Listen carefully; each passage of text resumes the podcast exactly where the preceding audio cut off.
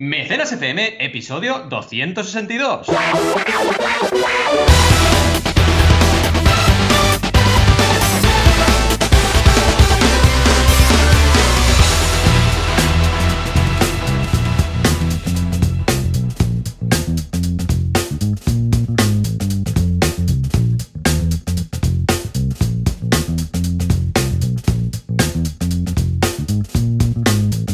Bienvenidas y bienvenidos a Mecenas FM, el podcast donde hablamos de crowdfunding, micromecenazgo, financiación colectiva y todo aquello que os permitirá lanzar vuestros proyectos. Como cada semana, aquí estamos siempre puntuales. Joan Boluda, consultor de marketing online y director de la Academia Online para Emprendedores, boluda.com, y un servidor, Valentía Concia, consultor de crowdfunding. ¿Qué tal? ¿Cómo estamos, Joan? Hola, ¿qué tal? Muy buenos días, muy animado. ¿Por qué? Porque estoy en una semana de anime, ¿eh? Ya está, básicamente por eso. Por favor, chiste malo. No, en serio, estoy, estoy agotado, físicamente, psicológicamente. Además, Sí, sí, eh, hemos tenido un poco de bronquitis con, con Sam y eso también te desgasta, no, no descansas tranquilo. eh, mil consultorías, o sea, sido una semana que necesitaba ya el fin de. ¿Sabes cuándo necesitas el fin de? Hay semanas que dices, bueno, podría haber seguido, pero hay semanas que dices, Sí, sí. pues Es eso, y arrastrándote. loco. Por el, por el Ah. desierto, ¿sabes? Ahí con una mano solo, ¿sabes? Rollo anime, antes que venga alguien a salvar al, al prota, pues un poco así. Pero por suerte tenía este punto de fuga de, de anime, me ha dado para... pues, te digo algo, mis niños han secuestrado la Switch, ¿vale? Con Minecraft, con un Ay, juego de, de patrulla canina y con Animal Crossing. Entonces me, ha queda- me quedaba Netflix solamente. ¿vale? Exacto. Y me, me he recluido a Netflix, con lo que ahí estoy. Es mi trinchera, Netflix es mi trinchera. Sí, sí, sí, sí, por suerte Netflix y yo, yo y Netflix. Que por cierto, creo que Netflix debería poner password o algún código eh, por perfil. Porque, claro, hay series un poco más gore, ¿sabes? De anime y tal, que, que están en mi perfil, que ahora, mira, no les da a mis hijos para entrar. Pero si entran, Mm. ¿sabes? Y, ay, me habré que ver, papá. Sí. Oh, Attack on Es que- Titans. Dios mío, le están arrancando la cabeza. ¿sabes? No, plan. Totalmente. Attack on Titan además es hardcore, pero muy Total, hardcore. total. Y dices, tío, es que solo con el tráiler ya le puedes traumatizar a un niño. Sí, Mira, HBO lo tiene. HBO Sí, sí. pide un pin. ¿Sabes? Cuando no estás en kids, en la opción de kids, eh, estás en la opción de adultos o de padres, pide un Mm. pin al niño. Entonces, ¿crees que no? Pues Claro. mejor. Yo creo que se debería incorporar. sí. Quizás lo, lo harán en el futuro, ya veremos, ¿no? Totalmente, porque al final una cosa de estas te puede, a ver, no traumatizar, pero te puede hacer tener pesadillas. Sí, sí, sí, sí. El otro día también estábamos viendo una serie que ah, era estaba ahí en la frontera y hay un momento así de lucha y tal, que hay más sangre y, y ya lo dijo, dijo, ahora le ha hecho esto, no sé qué y tal. Y yo, sí, sí, pero dice, oh, qué malo, no sé qué y tal. Y, y estaba ahí rozando, yo normalmente lo miro. A ver, lo que hago con las series es que miro los primeros episodios y esto ya te marca un Mm. poco por dónde va a ir el tema, ¿no? Lo que pasa es que puede ser que hay alguna serie que luego vaya un poco a más. Entonces debemos Sí, sí. estar al tanto ahí, ¿no? Pues Es sí, que, me ha dado además- por, por Netflix y por, Por Netflix, ¿no? y por anime. Dime, dime. No, iba a decir que además también tu percepción sobre ciertas cosas van cambiando con la edad, porque por Sí. ejemplo, eh, os cuento una, una anécdota, te cuento una anécdota de, de- de hace poquito. Vimos, intentamos ver el inicio de Indiana Jones en el Templo Maldito, ¿vale? Hmm. Pero hay escenas muy gores en esa Sí. película. Eh, Y yo, yo no es lo Indiana. Jones y el Templo Maldito es la eh. película que a mí de pequeño me causó pesadillas.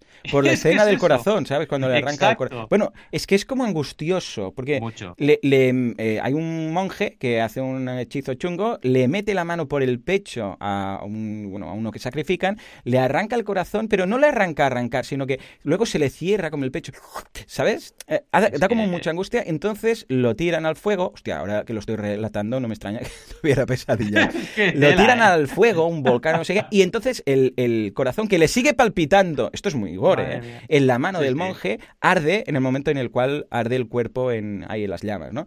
Y esto, no sé por qué, me causó ciertas pesadillas, ¿eh? Madre es que mía. es normal, exacto, no sé por qué, no, no sé no, por si qué, no era sé nada grave.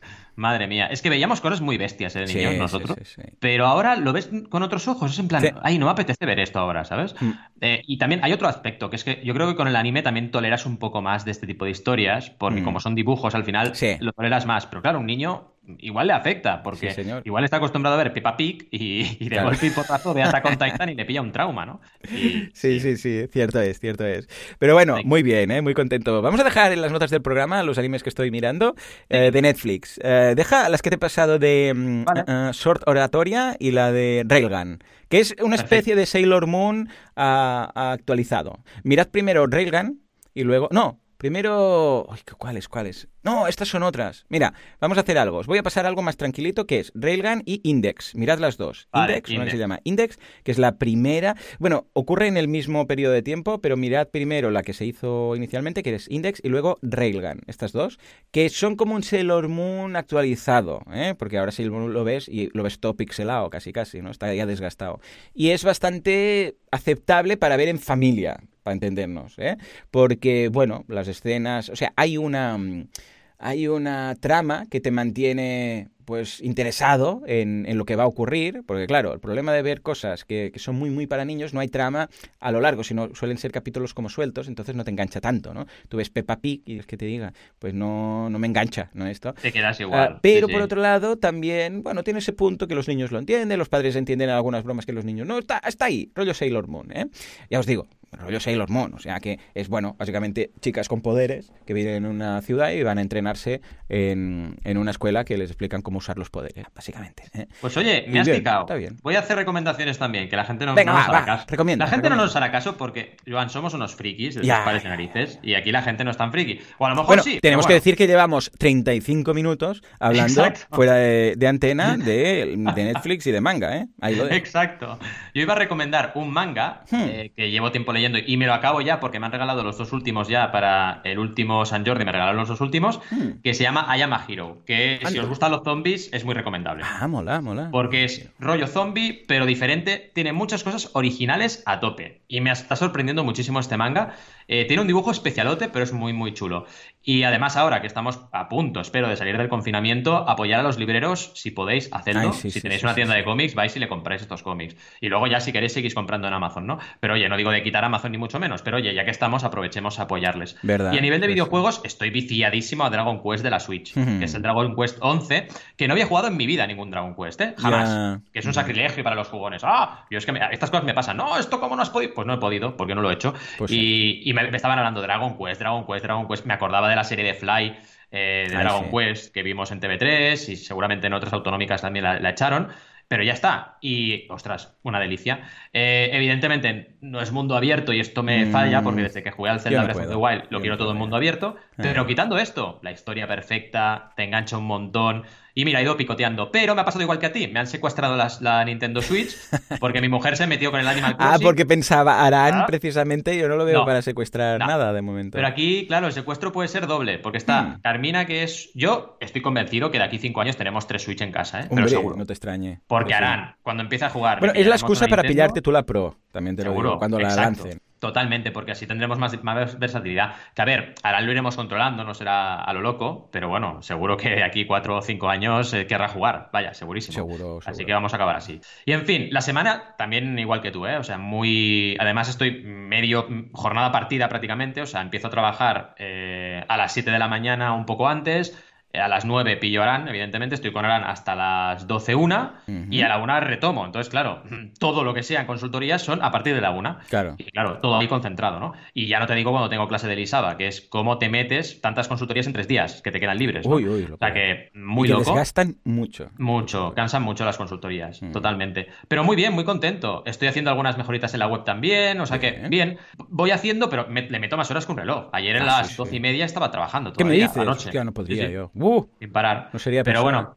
bueno, va días, ¿eh? Hay días que mm, cierro antes, ¿no? Pero ayer me puse a lo loco y como Carmina se puso con el Animal Crossing, yo me vi un capítulo de una serie que, por cierto, es muy chula, que es de Amazon Prime, que se llama The Expanse. También aprovecho para recomendarla, que Ujú. rollo eh, ciencia ficción en el espacio. Y me puse a contestar correos. Y ya fue la locura, porque tenía como 60 por contestar. Y digo, no quiero irme al fin de semana sin inbox cero, fuera. Y empecé a contestar correos a lo loco. Y, y ya está, hice un inbox cero que, que también va bien para el fin de semana, porque así dices, bueno, tengo los correos que entran en el fin de, pero ya no es la locura de lo que no pude contestar el viernes más todo lo del fin. Que eso no mola nada. Y, y bien, la verdad es que, aunque esté así con mucho trabajo, he podido salir a correr esta mañana, así que se está notando un poco el cambio ya. Y con ganas, de, con ganas de caña. Claro Oye, ¿qué te sí, parece sí. Si repachamos la actualidad? Porque tenemos ¿De, noticias... de anime en Netflix? O... De anime bueno, Netflix. Antes, que nada Bienvenidos recomendaré a también... Anime FM. Eso, eso. Que echéis un vistazo a, High Dive eh, y a Crunchyroll, que se escribe, que es como oh, Netflix, pero de anime, ¿vale? Hay estas dos, están bastante bien. High Dive, eh, bueno, deja los enlaces, porque si no nos vamos sí, a... Sí, y Crunchyroll, vale, vale. ¿Vale? Sí, sí, los dejaremos todos en el enlace. Venga, claro, todos en el mismo enlace, todos, ¿eh? Todos, todos, en el mismo enlace. Venga, por el amor de Dios, eh, Juanca, que entre la tuna. ¿Qué tuna más moderna? Sube, sube. El crowdfunding, una opción para inyectar liquidez. Oh, quizás sí, quizás sí. Y si escucha, hasta el momento no habíamos hablado de esto, que sí, hoy Patreon porno. Ponga rombos, ponga rombos. Y del porno nos vamos a Resident Evil. ¿Qué tiene que ver? Bueno, seguramente comparten algunas letras, como la R, pero en este caso, juego de mesa. Bueno, y el porno depende de cómo una mesa. Y la duda de la semana nos la manda Manuela, que nos dice, si tengo producto en stock, ¿hago crowdfunding para vender? Dios mío, ¿está permitido? ¿Está permitido? ¿Qué hacemos? ¿Lo ha creado? ¿Lo ha creado? Bien, bien, bien, bien, bien. Venga, va, Valentín, vamos a... Hoy, bien, ¿eh? Los titulares, muy, muy chulos todos, dan de sí. Mm, ya veo que nos iremos al mundo de los juegos de mesa, al friquismo y tal, con lo que bienvenidos todos. Pero empecemos por algo más interesante, que es la opción del crowdfunding, pero para inyectar liquidez a una empresa. A ver, ¿de qué va esto? Pues sí, es muy curioso porque lo plantean súper bien en noticia de Expreso ECE, porque al menos le dan el punto de decir, oye, eh, con el crowdfunding estás facturando y ya está. O sea, no estás forrándote, porque mucha gente todavía se piensa eso, ¿no? Ah, una campaña que recauda 10 millones son millonarios. No, porque hacer el producto les va a costar 9 millones o 9 y medio, o sea que no son tan millonarios, ¿vale?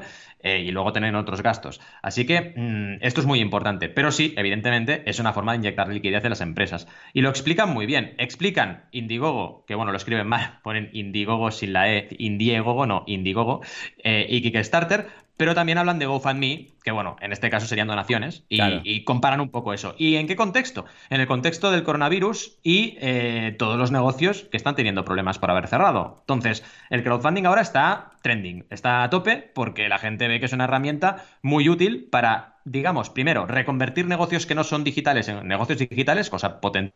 Y segundo, ahora que no puedo abrir, pues vendo anticipadamente y al menos adelanto ese dinero y lo puedo aprovechar ahora para pagar las facturas. Entonces, es un buen momento realmente para el crowdfunding porque están habiendo un montón de, personas interesadas por, por hacer campaña y eso evidentemente funciona bien. Por si fuera poco, nos hablan también de otro tipo de plataformas, por ejemplo, activas en Ecuador, Azvaca y Green Crouch, que esto está súper bien, que empecemos ya y también desde Mecenas deberíamos ah, ir haciéndolo, hablar de plataformas de, Latinoamérica, porque ahora está creciendo muchísimo allí, ¿eh? Y realmente las plataformas ya se están poniendo las pilas. Y esto es necesario, muy necesario, porque Kickstarter y Indiegogo no dan servicio a Latinoamérica, no lo dan. Entonces, solo a México. A México solo llega Kickstarter y punto. Y entonces, claro, dices, ¿qué, qué pasa? Que no, como si no existiera, no puede ser esto. O sea, está Ideame, pero Ideame tampoco está en todos los países de Latinoamérica, están algunos. entonces dices, oye, no puede ser, tenemos que tener... A ver, esto es Internet, es casi un derecho universal, oye lo debería ser. Entonces, hagamos, exacto, hagamos plataformas para todo el mundo. Eh, no, no, no. Y esto, no os perdáis, es por el tema de los pagos, ¿eh? nada más, porque la plataforma en sí le daría igual. Pero ¿qué pasa? Que Stripe o, los sistemas de pago son más restrictivos. Que se entiende, porque lo hacen por seguridad, ¿vale? Es mm. entendible, no digo que no. Pero hay que intentar buscar soluciones. Y poco a poco van saliendo. Claro, al final, si AdVaca, por ejemplo, Green Crouch, que son de Ecuador, hablan con los bancos de allí, claro que pueden montar una plataforma. Y es lo que está haciendo la gente. Dicen, oye, monto una plataforma con un TPV de un banco y como es un banco nacional, no hay ningún problema. Les costará que entiendan lo que es el crowdfunding, como nos pasó en Project, que la primera vez que, hicimos una campaña nos llamaron diciendo, ¿pero qué ha pasado aquí? Que han entrado 10.000 euros y se han ido 9.000, ¿qué habéis hecho? Y no, no, que no estamos blanqueando dinero, que no, que no, que esto es el crowdfunding, bienvenidos. Porque claro, al principio las plataformas, no os lo perdáis, recibían toda la pasta y dabas el 90% de la pasta a los creadores. Ahora no funciona así. Ahora es eh, la pasta, el 5% de la plataforma va a la plataforma y el resto va al creador directamente, ¿no? Mm. Pero al principio no era así, al principio era pues como se podía hacer, ¿no? Y era muy loco. Y me imagino que las plataformas ahora funcionan así. ¿Qué más? Hablan también de la ley de emprendimiento e innovación, aplicable también en, Latinoamérica, con lo cual perfecto. Y además también otra cosa importante, hablan de plataformas que no han tenido éxito, que también es importante, ¿vale? Mm, que, que la gente vea que esto no es un negocio para tener un Maserati en la puerta ni es fácil. Pero, evidentemente, cuando tienes una plataforma en tu país, yo siempre soy eh, partidario de defenderla. Porque al final, si luego nos quedamos solo con la Yankee de turno, pues oye, no nos quejemos. Así que hay que intentar apoyar a los emprendedores a tope. Sí, señor. Buena noticia, ¿no? Buah, súper buena noticia, muy positiva y además vemos un camino más o una posibilidad más, un objetivo más del crowdfunding. Muy bien, muy bien, a ver qué tal. Y sí, sí, totalmente, ¿eh? vamos a intentar hablar de otras eh, plataformas de crowdfunding de otros países. Venga, ahora sí, lo que está esperando todo el mundo. Vamos a hablar de porno, vamos a hablar de Patreon. a ver, ¿qué ha llegado? ¿Qué ha llegado a Patreon? Bueno, sabemos que en Patreon todo lo que sea not safe for work, pues eh, no se indexa en las propias páginas y luego cuando apareces por primera vez te avisa, te dice, ojo, con este contenido, ¿estás de acuerdo? ¿Quieres acceder? eres mayor, etcétera. A ver, cuéntanos, ¿qué pasa? ¿Qué es muy bueno porque eh, es un artículo muy divertido de Sataka eh, que habla de OnlyFans. OnlyFans es el Patreon del porno, ¿vale? Y es muy divertido una frase que tienen, que os la comento, para que ya os entre ganas de leer el artículo, porque dice, ¿se puede decir que OnlyFans es el Patreon del porno? Dice, se puede, aunque no todas las personas que usan esta red social se dedican a enseñar cachete. Pero es como mm. si dijéramos que Pornhub también es una web de documentales, porque recientemente publicó uno, ¿vale? O sea que sí, que OnlyFans el 90% debe ser porno, ¿no? Es muy interesante este tema. ¿Por qué? Bueno, primero porque, a ver, no nos pongamos aquí con tabúes. Eh, el porno es la industria número uno en Internet, ¿vale? O sea, esto que quede claro. A partir de ahí, no tiene sentido que si el crowdfunding está en todas las categorías habidas y por haber, no haya eh, crowdfunding de porno, porque es que lo hay. ¿Qué pasa? Que las plataformas no aceptan según qué contenido. Es como si tú quieres meter porno en Facebook, no vas a poder, ¿vale? Y debido a eso van saliendo plataformas que se dedican solo a eso y ya está, solucionado, como pasa con Pornhub. Eh, al final es interesante porque, claro, ves el crecimiento, el interés a lo largo del tiempo en Google Trends y OnlyFans está, ha superado a Patreon, pero vaya, que está creciendo de forma exponencial, ¿no? Y es una locura. Entonces, esto realmente va a estar muy patente. Y es muy interesante porque al final, eh, la gente que es consumidora asidua de porno y además, por ejemplo, sigue a los actores y actrices, porque yo flipo, o sea, claro, los actores y actrices tienen sus twitters, tienen sus cuentas y la gente les sigue. Entonces, oye, pues esta persona que es una celebrity o una persona con comunidad, digamos, ¿no? Como cualquier otro creador de contenido, eh, comenta que va a hacer una película, si llega a un objetivo de recaudación, pues la gente va a actuar igual que actúa con cualquier otro entorno, ¿vale? Y además, en, Only, en OnlyFans y las plataformas que solo se dedican a eso, tienes la parte de privacidad, que es al final lo que le falta al porno, en el sentido de que no quiere la gente hablar de ello. Bueno, vale, pues perfecto. De esta forma proteges, digamos, tu, tu privacidad. Y es interesante al final. Es una plataforma más. Están saliendo muchas. Yo esta semana hablaba de Zend, que también os recomiendo que veáis el videoblog, que es una plataforma estilo Patreon también que acaba de salir, que es bastante interesante. Y esto lo vamos a ir viendo. Igual que pasó con Kickstarter y con Indiegogo, que han salido un montón de plataformas solo de recompensa puntual. Con Patreon ahora empezarán a salir muchas plataformas recurrentes. Y es interesante que pase, porque algunas de estas pues se van a quedar. Y bueno, está seguro que sí. Yo no entraré mucho, pero vaya. Em, claro, también habla Shataka de por qué funciona tan bien. Y hmm. yo al final lo tengo claro. Al final es lo de siempre. Comunidad, eh, trabajo de esta comunidad, contenido y tiene resultados, ¿no? Si realmente lo trabajas. ¿Cómo lo ves? Interesante, ¿no? Súper interesante, de hecho es lo que dices tú, es una de las primeras industrias y una de las, mm, vamos, de las más veteranas desde que Internet es Internet. Incluso hay el meme este de World of Warcraft de la canción de Internet is for porn, ¿no? O sea que mm. es tontería negarlo y estoy seguro que habrá, vamos, esta red muchas más y redes sociales y Patreons y de todo. Lo que pasa es que, bueno, eh, no son tan de salir en las noticias, pues por todo el tema de, ah, qué dirá la gente, no sé qué, hipocresía y tal. Pero ahí está, ¿eh? haciendo sus billones el sector. En fin, nos vamos a otro sector que billones quizás no, pero escucha, mucho dinero sobre la mesa, nunca mejor dicho, porque Resident Evil lo tenemos ya en juego de mesa. Cuéntame. Sí, sí, la verdad es que todo el juego de mesa está también muy fuerte que a mí me parece muy curioso la gente que comenta, no, es que estamos en confinamiento, no se lanzan proyectos que no sean de mascarillas. No es verdad. Mm. Yo el lunes, por ejemplo, haré un monográfico de campañas de crowdfunding de mascarillas porque hay muchas, pero es que el juego, el número uno que la está petando ahora en Kickstarter es un juego de mesa. Y lleva 10 millones recaudados, que no es este que comentaré, pero es que el tema del juego de mesas está a tope. Y además, si se junta con franquicias como Resident Evil, que hay de todo, hay videojuego, como que es como empezó, pero también hay película, y todo el mundo lo conoce, y encima sacan un juego de mesa, o sea, va a funcionar seguro, ¿no? Em, y esto lo hablan en Medistation. Medistation, que ya sabéis, es un medio de referencia del mundo del videojuego, y hablan evidentemente de este juego de mesa porque tiene mucha relación con el videojuego Resident Evil. Está muy chulo realmente, y hay que seguirlo de cerca, más que nada porque tiene mucha pinta de que vamos a tener ante nosotros un éxito millonario, ¿vale? Mm. Em, también pensamos otra cosa, o debemos pensar otra cosa, que es que en el tema de los juegos de mesa, Los creadores, por ejemplo, Zemon es una marca bastante conocida en el mundillo este, pues son campañas, son creadores recurrentes a tope. O sea, Zemon, por ejemplo, lleva más de 50 campañas en Kickstarter. ¿Por qué? Porque es que ya directamente es estrategia. Cada lanzamiento que hago lo voy a hacer por crowdfunding. punto. Y a partir de ahí siguen vendiendo. Y es algo que vamos a ir viendo en otros sectores. Es lo de siempre empiezan los más pioneros, los que se han atrevido a lanzar más campañas, porque también es eso, y luego van a seguir el resto, porque ya estamos viendo también grandes marcas de forma constante, y no solo en Indiegogo ya, en Kickstarter, un montonazo de, marcas grandes. Y esto ya está ocurriendo, ¿no? Así que bueno, el crowdfunding, sí, sí, es cierto, se está profesionalizando mucho, que es lo lógico, eh, y también se puede hacer de forma amateur y eh, a nivel emprendedor con menos recursos, ¿eh? Se puede hacer igual, pero que sepamos que ya han entrado los niños grandes a jugar al patio del colegio. Y punto. ¿Cómo lo ves? Muy bien, como siempre, positivo. En este caso, escucha, eh, un clásico, y cuando son clásicos siempre son sinónimos de éxito. Resident Evil yo creo que es uno de los juegos, en este caso de sobremesa, pero vamos, uno de los juegos que todos recordaremos de nuestra infancia, de luego tener pesadillas, o no pesadillas, pero sí al menos de pasar ese miedo como cuando quedas con los compañeros para ver una peli, eh, no se me malinterprete, no porno, sino en este caso de miedo, de zombies y tal. Lo digo porque venimos de la otra temática, y esto de los compañeros para ver una peli, he quedado raro. Bueno, pues, hey, claro que sí. Desde aquí, un abrazo por la, por la campaña, por el éxito y por todas las que vengan. ¿eh?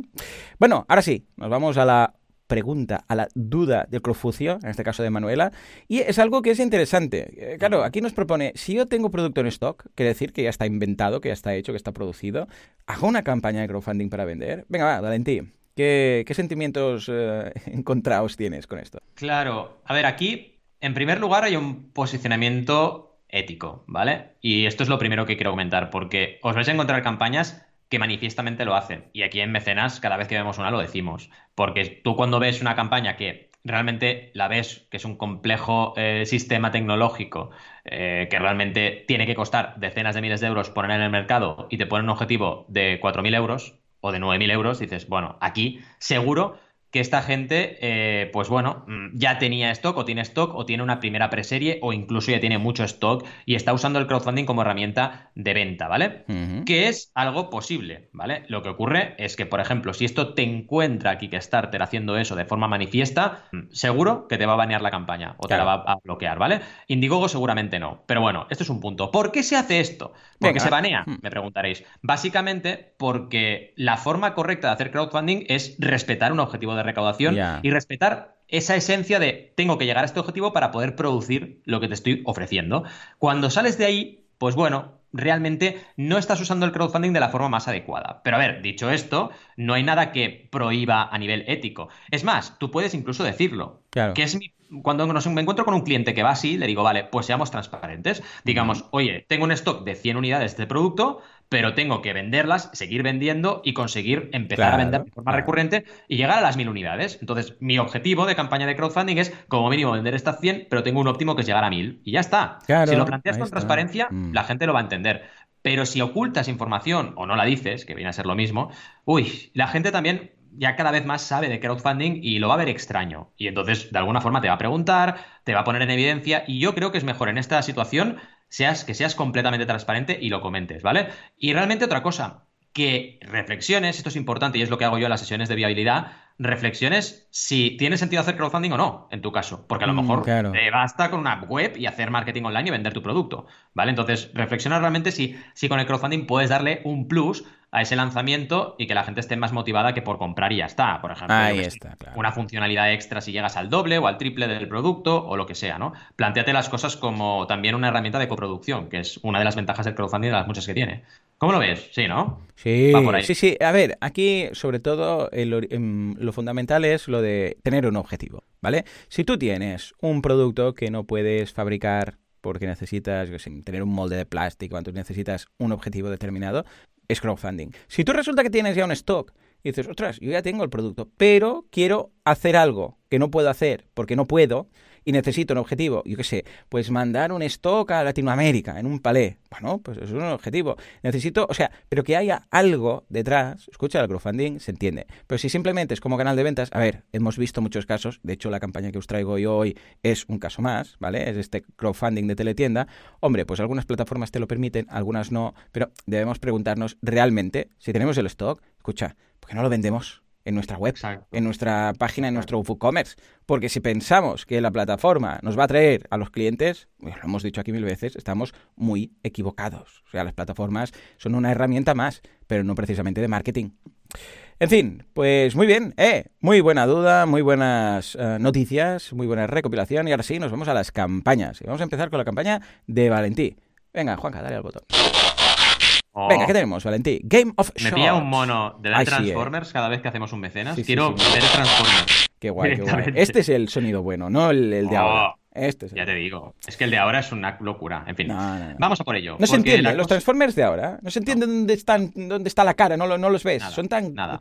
Eh, tienen tanto, tantos trozos de metal por todos lados. Que dices, ¿dónde está Optimus aquí? Además, se han perdido tantas cosas de los cómics y de las historias de la serie animada que yo no lo entiendo. O sea, yo cuando tienes una joya y la pillas y haces un desastre, no lo entiendo. pero si tienes el guion, ya lo tienes ahí. Ya está, versión de lo, tienes, ya, lo tienes hecho. Megatron es una pistola, es una pistola. Fuera, fuera, déjate. Y todo lo de Cybertron y bueno, en fin. Mm, ya hablaremos de Transformers en venga. Esto lo dejamos para nuestro podcast de jubilación. Oh, qué bien nos lo pasaremos cuando nos jubilemos. Exacto. Game of Shots, un juego de cartas para beber. ¿Os acordáis del juego del duro? Pues lo mismo, ¿vale? Lo mismo no, mejor. Eh, yo la verdad es que tengo que reconocer que jugué al juego del duro en sus días y bueno, esto es la versión para jóvenes de ahora, que tú y yo no la vamos a usar nunca, pero la gente joven la está usando.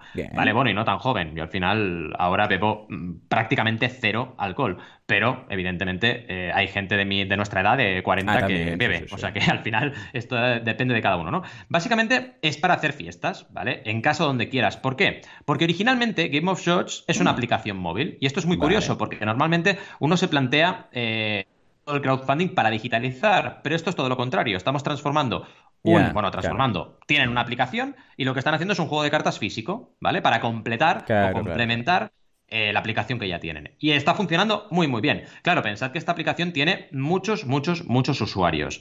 Y eh, se ha planteado esta campaña para crear una versión alternativa a su juego en la app para que la gente pueda, por ejemplo, no tener que quedarse sin batería o no tener el riesgo de quedarse sin batería o no tener el riesgo de que el móvil se pueda mojar mientras estás jugando y así tienes tus cartitas que además en una de las versiones que veremos de recompensa vienen plastificadas, así que está genial, ¿vale?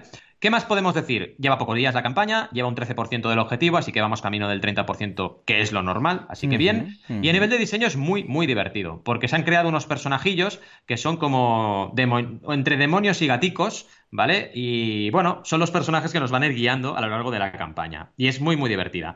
¿Qué más podemos destacar? Pues que empieza ya con una CTA bueno, una CTA con una intro muy gancho, muy interesante, hablando un poco de, lo que estamos viviendo, del confinamiento, ¿no? plan, oye, cuando salgamos de esta, vamos a montarnos una gran fiesta, ¿no? Y empiezan así para que la gente, el lector o la lectora, ya se sienta, pues, identificado con el proyecto, cosa importante. Y luego, ¿qué otros detalles debemos destacar? Pues primero, cuando hablas de un juego de cartas, y en esta campaña he colaborado con Pac Gallego, que es el crack de juegos de mm. mesa en Berkami, lo importante aquí es explicar muy bien la metodología y el funcionamiento. Porque aquí, aunque tengas muchos, muchos, muchos mecenas que vengan de la app y ya sepan de qué va, pues oye, mucha gente no vendrá. Y hay que explicarlo muy bien para que nueva gente, que es lo que buscamos también, que nueva gente descubra Gamer Shots y juegue no solo al, juego de cartas, sino también a la aplicación, pues entienda de qué va esto. Y es muy fácil, es primero destapa la carta, luego juega con la carta de acción que te ha tocado y luego tienes dos opciones, o bebes o mandas beber, que es un poco lo que pasaba en el, en el duro, ¿no? Era, si pasara, pues o bebías tú o bebía el otro, ¿no? Eh, diez tipos de carta además, y te lo explican uno a uno. Puede ser un reto, un duelo, gestos, las cinco cosas, más probable, patata caliente, robo de puntos, secreto, ronda rápida y retos en la app. O sea, una de las cartas eh, te permite, digamos, interactuar también con la app en el móvil. Así que es interesante porque juegan con los, dos, con los dos temas, ¿no? Los modos de juego también son tres. Hay uno que es de risas, que es un rollo pasar una noche tranquila con tus amigos. Otra que es fiesta mítica, que es, bueno, la gran fiesta que te vas a pegar. Y la última es modo destroyer, que es realmente acabar con todas las cartas, que bueno, ya realmente de esa noche, como no estés bebiendo zumo de naranja en Game of Shots, no, no te levantas al día mm. siguiente bien. Origen y calendario, ¿vale? Eh, te explican un poco de dónde viene el proyecto, cosa que me parece muy interesante cuando tienes un background, explícalo, ¿vale? Y explica que, oye, tienes una aplicación en este caso con, atención, más de un millonaco, más de un millón de descargas en todo el mundo, brutal. Y luego el calendario del proyecto, que la idea empezó en noviembre de 2019 y la entrega de cartas, si todo va bien, que irá, será julio de 2020. Así que bueno, tenemos un poco el calendario planteado. ¿Qué más? Costes del proyecto, está súper bien explicado. ¿Veis? Aquí hay un ejemplo. El objetivo es 5.000, pero ¿qué? Te explico para qué es cada cosa. Y resulta que lo más gordo, evidentemente, siempre es envíos y fabricación. Y luego tenemos diseño, que también hay que pagar al diseñador y o diseñadora, y el marketing, ¿vale? Que tienes un extra también para, para mover un poco, eh, digamos, el, el proyecto una vez acabe la campaña. Pero es un porcentaje pequeño, no puedes meter en marketing un 40%, porque la gente te dirá, bueno, pues baja de ese objetivo porque es demasiado para marketing, ¿no? Así que hay que tenerlo presente. Recompensas. 15 euros el juego y envío primeras 24 horas, que ya se ha acabado, os lo digo. Era una recompensa para 24 horas, ¿vale? Y luego pasamos a 17, donde tenemos juego y envío precio Berkami, es decir, ya sabéis, Early Bird. Os quiero contar una cosa de estrategia aquí, ¿vale? El, la recompensa de 15 estuvimos viendo de si la metíamos eh, por unidades o por tiempo. Ah, Yo siempre amigo. prefiero unidades, y Mm. siempre lo digo, ¿vale? Digo, pongámosla por unidades. ¿Por qué? Porque si tú no agotas suficientes recompensas, no vendes suficientes recompensas en las primeras 24 horas, te vas a quedar sin caramelito para llegar al 30%, Claro. ¿vale? Y eso a mí no me gusta. Yo prefiero tenerlo controlado y decir, oye, yo necesito vender 66, por ejemplo, Claro. ¿no? Para llegar a mi 30%, pues me las dejo y las vendo durante 7 días. Si metes una temporal y la recompensa, en lugar de ser limitada a 75 o 66, lo que sea, es limitada en tiempo, 24, 48 o 72 horas, cuando se acaban esas horas, si no has llegado al objetivo, no te, que- te quedas sin ese caramelo. Entonces, bueno, es un tema que hay que decidir la estrategia antes y, y tomar un poco las riendas y decir, bueno, A o B, ¿no? Y en este Mm. caso, pues se optó por el tiempo y nos hubiera ido mejor unidades, ¿vale? Pero puede pasar al revés también, también lo digo. O sea, puede pasar Claro, que por tiempo te vaya fantástico porque la gente se vuelva loca, ah, 24 horas la quiero, la quiero. Bueno, es una manera de plantearlo también. A partir de ahí, bueno, la diferencia no es muy masiva. O sea, si queréis comprar ahora el juego, en lugar de 15 serán 17, o sea que tampoco es una locura de, cam- de cambio. Y luego tienes la de 20, que para mí es la top one, que es juego, fundas y envío, ¿vale? O sea, tienes el juego más las fundas para que no se te mojen. Yo no la he pillado esta, porque ya he grabado el vídeo que voy a emitir el lunes, si queréis verlo en el canal eh, de YouTube sobre, sobre el análisis. Y no he pillado esta porque yo no voy a jugar este juego prácticamente, ¿vale? Lo tengo porque me apetece tenerlo y porque quiero apoyarles. Pero si realmente vas a jugar a juegos de beber, mejor que te pilles el juego con fundas porque se van a mojar las cartas seguro, ¿vale? Luego tenemos el de dos juegos más envío por 30 euros, luego el juego más envío internacional y luego el que este es interesante porque la gente que, y en este caso, si tienes una audiencia de Latinoamérica potente como es el caso, te hace falta, sin duda, Mm. poner una recompensa pensando en ellos y en ellas. Luego tienes el juego más un pack sorpresa, que esta idea fue de pack y me parece genial. Se ve que en este tipo de campañas meter un pack sorpresa, recompensa incógnita, funciona muy bien. Entonces, bueno, lo hemos hecho así. Juego más pack sorpresa y no sabes qué te va a venir, ¿vale? Igual es un pack de, de, de cotillón, no lo sabemos, ya veremos, ¿vale? Pero es una sorpresa absoluta. Luego tienes el juego más envío más creación de una carta. Puedes crear una carta, ¿vale? Aquí es muy interesante porque si te apetece y quieres entrar en el juego, nunca mejor dicho, y eres muy fan de Game of Shots, pues te puedes marcar el punto de crear una carta y que estén todas las barajas que se van a producir, así que está guay. Y luego tienes dos packs para red distribuidores, o tienda pequeña o tienda grande, 80 y 150 euros respectivamente por 6 y 12 juegos.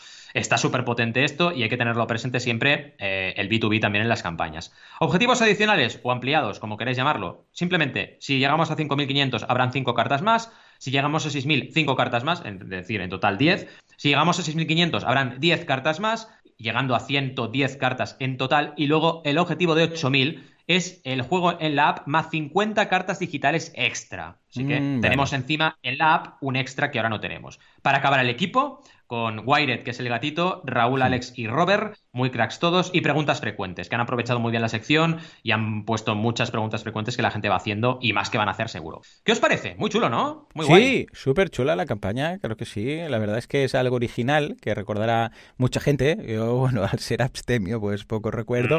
Eh, bueno, no, sí que recuerdo, para, pero para compañeros, ¿no? Que han acabado un Claro. poco perjudicados alguna noche. Pero vamos, lo veo súper bien y es una forma, una vez más, de recordar algo, pillar, eh, como siempre hemos visto, en el caso que no tengas una comunidad, una comunidad ya existente. En este caso, escucha, es la comunidad de nuestra, bueno, nuestra juventud, con lo que guay. Exacto. Muy bien, Pensaba muy que ibas bien. a decir pillar una turca. Cuando has hecho pillar, Oh, digo, este sí, sí, sí, sí, sí, sí, sí, es lo que se decía. Ahora ya no, ahora ya ha cambiado todo. somos viejunos, somos. En fin, bueno, va, nos vamos a mi campaña, por favor. Ahí lo tenemos. Es una campaña, ya sabéis lo que hago. Voy a Google, escribo Kickstarter, pero bien escrito, y me sale una, una campaña que está publicitada, que están haciendo Google Ads. Y la analizo. En este caso, atención, me ha llamado la atención porque vemos cada vez más campañas de cosas ya existentes que se reinventan, ¿no? Desde la bici eléctrica, el no sé qué, no sé cuántos. Y en este caso es algo tan fácil como un termo. Un, termo termo que dices, bueno, un termo es un termo, ¿no? Bueno, pues han creado un Viva Recharge, que es Travel Mac Reinvented, Reinvented, Reinvented, que, eh, bueno, la, la, gracia es que es un termo para aguantar el calor de lo, del líquido que metes o el frío de lo que metes dentro, ya está, ¿no? Bueno, pues escucha, 140.000 euros ha recaudado ya esta campaña. No está nada mal. A ver, es un, bueno, 2.944 patrocinadores, con lo que vemos que realmente ahí hay crowd, le quedan 8 días, ¿vale? Y necesitaba 9.000 euros, de los cuales, pues mira, eh, ya más que lo ha conseguido, ¿no? 140.000 de los 10.000 dólares eran. Estos 9.000 euros, que eran 10.000. Um, sí que es cierto que algo que tiene, que quieras que no, se valora un poco, es que con los early birds tenías la posibilidad de poner tu nombre, ¿eh? o una frase, o el nombre que tú quisieras grabado, como cuando compras un, creo que es con los iPhones o con los iPods, que puedes poner tu nombre, ¿vale? Y ya está. Pero aparte de esto, a ver, vamos a echar un vistazo. Eh, son leak proof. Está muy bien que no gote un termo, sí, vale, guay, ¿eh? Luego, es que, ¿qué más? Eh, se pueden intercambiar filtros para café y para té. Esto sobre todo está pensado para té, porque entonces puedes crear tú el té ahí y te va sirviendo, ¿vale? Ah, fácil de limpiar, materiales premium, 6 horas, atención, de calor y 12 horas de frío. Ah, también puedes, si quieres, puedes incorporar un, o sea, puedes hacer el té dentro, porque imagínate que dices, no, yo me llevo el agua, pues claro, el té, sabemos los, los más Em, apasionados del té y de las infusiones, sabemos que lo que no puedes hacer es hacerte la infusión y luego llevártela, sino que deberías mm. infusionarla al momento y que cada una tiene X minutos y luego ya la deberías tomar. Bueno, pues puedes, tiene como una especie de filtro que puedes poner las, las hojas de té en el momento, entonces lo dejas reposar el rato que haga falta y luego te lo tomas, ¿no? Pues vale, perfecto. Está, también lo puedes hacer. Ah, también está hecho con materiales reciclables. Bueno, todo, todo bien. En este sentido está estupendo, pero no deja de ser un termo. O sea, yo lo he estado mirando, estaba, esperando un momento, ajá. Lo único ajá que tiene es que tiene esta especie de filtro con, el, con el cual tú decides en qué momento uh, pones las hojas de té o el café o lo que quieras y ya está pero no, no tiene nada más distinto. Con lo que, si vamos bajando la campaña, hay un momento que dice, pues yo esperaba esto, dice, why recharge is different. Entonces ahí hay una comparativa con el resto de cosas. Dice, por ejemplo, un T-Press tiene esto pero no tiene lo otro. Por ejemplo, dura más, o sea, puedes mezclar el té pero no te dura tanto. El French Press no tiene ni esto ni esto. Ya en una tabla comparativa, o el Teapot, ¿no? la tetera típica, no tiene esto. Entonces, de alguna forma ves que el único que tiene todas las opciones del listado es el suyo, ¿vale? Pero vamos, que de aquí a 140.000 euros yo alucino. Claro, supongo que, a ver, aquí hay una parte importante que es que puedes elegir el color, que puedes también elegir eh, el mensaje, si quieres que, haya un mensaje, y luego que, es un termo que está bien, que es un termo bonito, ¿eh? que es un termo que dices, ah, pues mira, es chulo, pues está hecho mm, con calidad y tal. Ahora, mm, tampoco es que sea un proyecto súper innovador. ¿eh? Si vemos las recompensas, por otro lado, vemos que tienen una recompensa de un dólar, que yo hubiera, hubiera fusilado ya en el primer minuto, y luego que el termo, como tal, que son las, las atención, han puesto como 2.000, más o menos como 2.000 early birds, que no sé hasta qué punto son demasiadas, ya me dirás. Mm. Mira, quedan 3 de 1.716, o sea, imagínate tú, pues eh, son 39 dólares, ¿vale? O sea, es un termo de 39 dólares. Punto. No, no tiene. Sí que está bien, o sea, que es de calidad, al menos los materiales así lo parecen, pero ya está. Luego tenemos, a partir de aquí, bueno, ya tenemos descuentos, ya tenemos si quieres dos con un descuento más elevado, si quieres, mm, como si quieres comprar, pues mira, puedes comprar hasta 329 dólares, que son 10. Entonces te sale un poco más barato, ¿vale? 32 y pico. Y luego tienes uno que es un VIP Reservation, que solo hay uno, que ya está agotado, ya lo pillaron en su... No, perdón, ah, el, penúltimo... Ah, no, este es un Early Bird normal de 33 dólares, que este ya se agotó en su momento, 152, ¿vale? Pero es una campaña que, bueno, es de esas que dices, se nota que aquí han tenido que invertir bastante en publicidad, porque no deja de ser un termo, que está bien, que es bonito y tal, pero que ya existía en su momento, porque con 10.000 euros no te haces el, el, invento y el termo y todo, sino que se ve que ya lo tenían, y han aprovechado lo que decíamos antes, para venderlo aquí, ¿no? ¿Cómo lo ves, Valentín? Pues claro, es un poco lo que comentábamos. Yo creo que puedes hacer una campaña de este estilo, pero a mí cuando me contactan las marcas, y ahora por ejemplo estoy trabajando con una marca del sector de alimentación muy mm. grande, que por cierto vamos a hacer algo vegano, ah, porque tuvimos un debate previo y al final lo conseguí, que a veces no siempre lo consigues, pero en este caso sí. Y oye, em, claro, aunque tengan recursos, vamos a hacer las cosas de verdad. O sea, va a haber un todo o nada en esa campaña, ¿no? Mm. Depende del enfoque. Por eso creo que es importante contar con una sesión o las que sean con una persona profesional que se dedica a esto y que te dé el enfoque adecuado, porque simplemente cambiando un poco el enfoque lo tienes. Y en este caso, como bien dices, nos falta información, ¿vale? Que seguramente será por lo que comentas tú, porque es una venta encubierta, pero puede ser que no, puede ser que pudiéndolo haber hecho bien, no lo han hecho bien porque no están trasladando toda la información requerida, ¿vale? Y lo que es indudable es lo que tú has dicho, que aquí hay mucha inversión en ads, porque tú ves la curva en Bigger Cake, que os lo dejamos en los enlaces.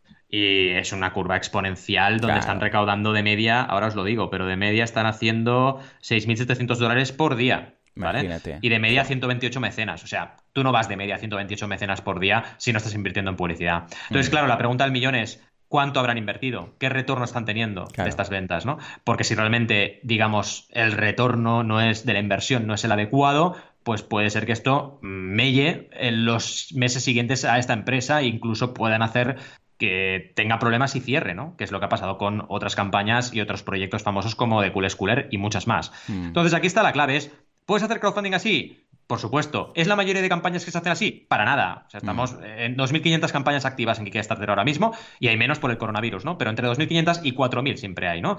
Eh, no, no. Estos son unas cuantas. Las que encuentras tú, que me encanta lo que haces, las que encuentras tú buscando en Google, son las que están pagando, pero es que hay tropecientas, miles de campañas que no pagan, ¿no? Entonces, al final es, depende de cómo lo plantees. Y no es malo ni bueno, simplemente es cómo, lo, mm. cómo lo ajustes, ¿no? Pero a nivel de producto, lo que me ha sorprendido es lo que has dicho tú también, es que no es un producto que digas te cambia la vida porque es un termo súper innovador. No, no. Es un producto de diseño y ya está. Y creo que ahí también le falta quizás un pequeño factor de innovación extra, aunque bueno, mm, bien enfocada la campaña, podría, haber, podría haberse aguantado perfectamente. Así que, bien, bien, una campaña muy, muy interesante.